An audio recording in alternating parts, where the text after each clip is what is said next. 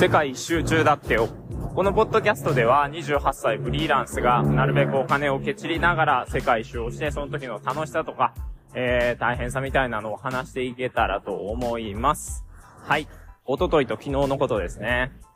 昨日ね、えー、ポッドキャストを撮らなかったんですけど、なんて言ったってね、おとといは本当にやることがなかった。あのー、雨がね、雨ずっと降ってて、本当にやることなかったんですよね。あ、別にカッパは一応持ってきてるんで、カッパ来ていろんなところを見て回るっていうこともできるっちゃできたんですけど、なんかこう、もし室内に入ることがあったらこう、カッパ脱がないといけないし、で、まあ室外でもカッパを着てね、わざわざこう歩こうっていう、まあ小雨とかだったら全然良かったんですけど、まあ結構がっつり降ってて、それも雷もバンバン鳴ってるみたいな、そういう状況だったんですよね。だから、まあ、今日はもう仕方ないと。えー、違うことをしようということで、えー、もう、ほぼ一日中、もうご飯を買いに行くときにちょっとダッシュで近くのセブンイレブンに行って、えー、まあ、木綿酒を買うぐらい、と、あとは宿にいる人とこうずっと食べるというか、まあ、本当にそういう感じの日でしたね。まあ、たまたまタイの、まあ、バンコクじゃないところの出身の人がいて、その人とめちゃくちゃ仲良くなって結構ずっと喋ってたって感じなんですけどね。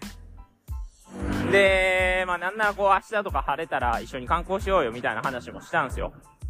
そしたらね、えー、まあもう自分にとってはもうこれ全部当たり前やから、えー、別段なんかこう行こうという気にならないという風にね、断られてしまいましたね。まあ、そうっちゃそうですけどね。えー、それでね、まあ本当に、あ、セブンイレブンでご飯買ったって話しちゃうんですけど、本当にね、タイのバンコクは、至るところにセブンイレブンありますね。ファミリーマートはめっちゃたまに見かけるんですけど、もうほとんどセブンです。そのセブンも本当に、日本並みとまでは言わないですけど、多分街中だったら本当に歩いて10分ぐらいのところに2軒とかも全然あるレベルなんですよね。で、もういなくなっちゃったんですけど、まあ、ちょっと仲良くなったフランス人の男の子いたんですけど、その子はもう、なんか、お前ほんまにそれでいいんかって俺が聞きたくなるような、あの、僕が聞きたくなるようなぐらい、えー、毎食セブンイレブンでご飯買ってましたね。まあ一応ね、えー、タイのセブンイレブンなんで、なんかタイのご飯というか、ガパオライスチックなものとかもいっぱい売ってたりとか、するんですけど、そんな、毎食食べたくなるかねっていうような、そんな感じでしたね。なんでもう、おとといについてはほぼ語ることがないです。結局選択もできなかったしっていう。で、まあ、おとといはやることなくてずっとだらけてて一日過ごして、で、昨日になりますね。昨日はね、僕あの、実はもうほとんど観光をバンコクに来てからしていなくて、まあ、着いてからそうだな、3日間はほとんど、まあ、初日は夜に着いたから仕方ないにしても、えー、2日目は、あの、お金どこで買えようみたいなんで、ふらふらしてたり、シム買わなあかんみたいなのしてたりとか。で、で、3日目がこう雨だったので、ようやくちょっと観光に行こうと。でね、タイのバンコクはすごいこう調べたら見るところが多いんですよね。主にお寺なんですけど、まあそのお寺も、あの、有名な、すごい大きい、えー、大仏が寝転んでいるやつとか、王宮の中にあるエメラルドの、えー、仏教のお寺とか、まあ、本当に仏教のお寺が中心とはいえ、すごい見るものが多いんで、まあ、どっから回ろうかなと、悩んだ挙句に、一番有名なワットポーという超巨大な寝転んでいる、えー、釈迦が見られるところに行きましたね。そこが入場料が200バーツ。えー、日本円にすると800円。なんで、安いっちゃ安いんですけど、まあ僕あの、結構お金を、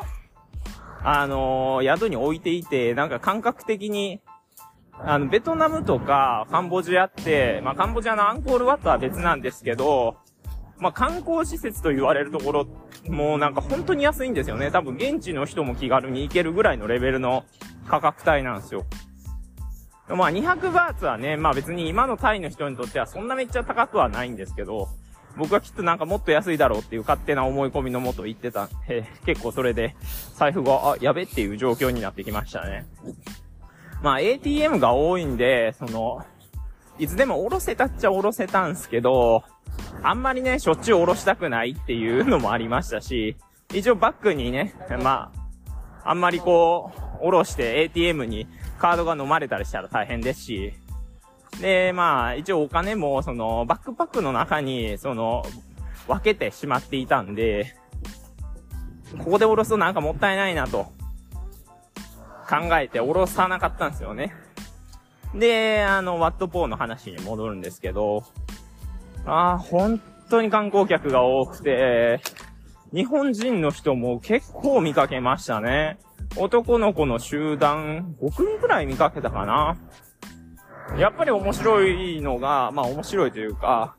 日本人の男の子というのかな。まあそもそも女性がまああんまり見ないというか、まあもちろん今は時期的なものもあるんですけどね。大体もう日本人って男一人か、えー、友達の二人っていう組み合わせがめちゃくちゃ多いなと思って見てましたね。三人とかもう一組いたんですけど、でも大抵二、えー、二人とか、えー、一人みたいな、そういう感じでしたね。で、まあ本当に、なんて言うんだろうな。えー、東南アジア的なお寺だった。とでも言うんですかね。すごい彩りカラフルで、で、なんて言うんだろうな、本当に。三角錐と言うんですかね。そういう、ちょっとこう、モニュメントみたいなものがいっぱいあって、あの、大きなお寺だったなっていう印象ですね。これちょっとこう僕の中で若干あるあるになってるんですけど、本当に観光地化された場所で観光客がブワーっていっぱいいるところに一人で行くと、結構なんか、その、あんまり落ち着けないというか、なんかゆっくり見ようって感じにならないというか、ええー、まあ一人で寂しいっていうのもありますし、小回りがずっと写真を撮ってるとなんか自分も写真撮らなきゃみたいな、そういう固定概念というかなんか脅迫観念に駆られてきて、で、気がつけばやばいなんかあの写真だけ撮って終わっとるんじゃないかみたいな、そういう感じになってましたね。で、まあ、ちょっとはね、えー、文章も読もうということでこう読んでたりしたら、で、一つ面白かったのが、ワットポーっていう場所。こういろいろな、あの、中に、まあ、大小問わず、すごい大きな、とか、まあ、そんな大きくない、えー、まあ、大仏であったりとか、えー、お釈迦さんの像がいっぱいあるんですけど、それなんでなんかなって言ったら、そこに書いてあったのは、まあ、ワットポーは、いわゆる、まあ、ここに、えー、元から、えー、所蔵されていた、えー、仏とか、えー、お釈迦さんの像もあるけど、でもその国内のいろいろなお寺から集められた、えー、像もあるから、まあ、いわゆる、なんか、そういう仏教の像の、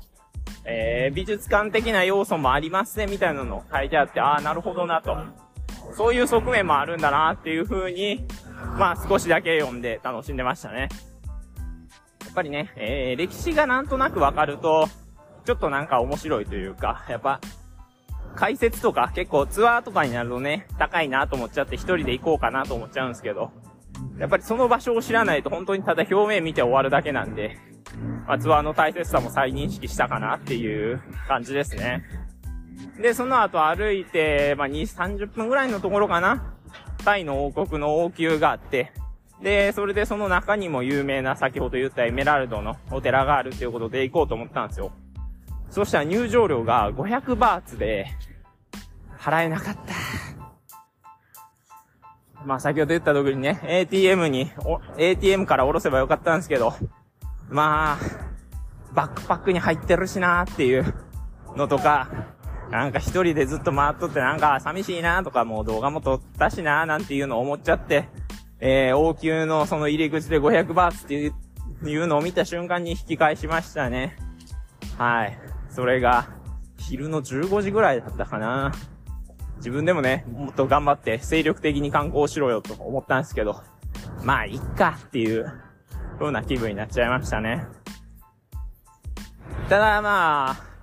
その日の収穫としては、ちょっとタイに詳しい、まあそのさっき言ったあの、タイ人の子と話してて、虫どこで食えるみたいな話をしたら、えー、タイなら、あの、バンコクなら、ここ多分土日のマーケットなら多分、あの、地方から来てる人もいるから、そういう人に向けて虫売ってるよとか、そういうのを教えてもらったので、まあ一つちゃんと情報は収穫したなっていう日ですね。はい。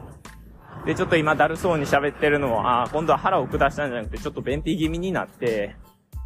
なんで海外行って便秘になんねんと、いう風なまあ気持ちになりながら、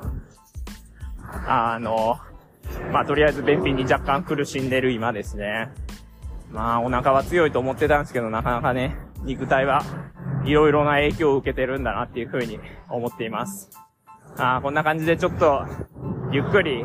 まあ一日そんな数箇所を回って力を使い果たすよりも、えー、なんか一箇所とか見て、ゆっくり見て楽しんで観光しようっていう方針に現在切り替えておりますというところで、今日は終わりたいと思います。では。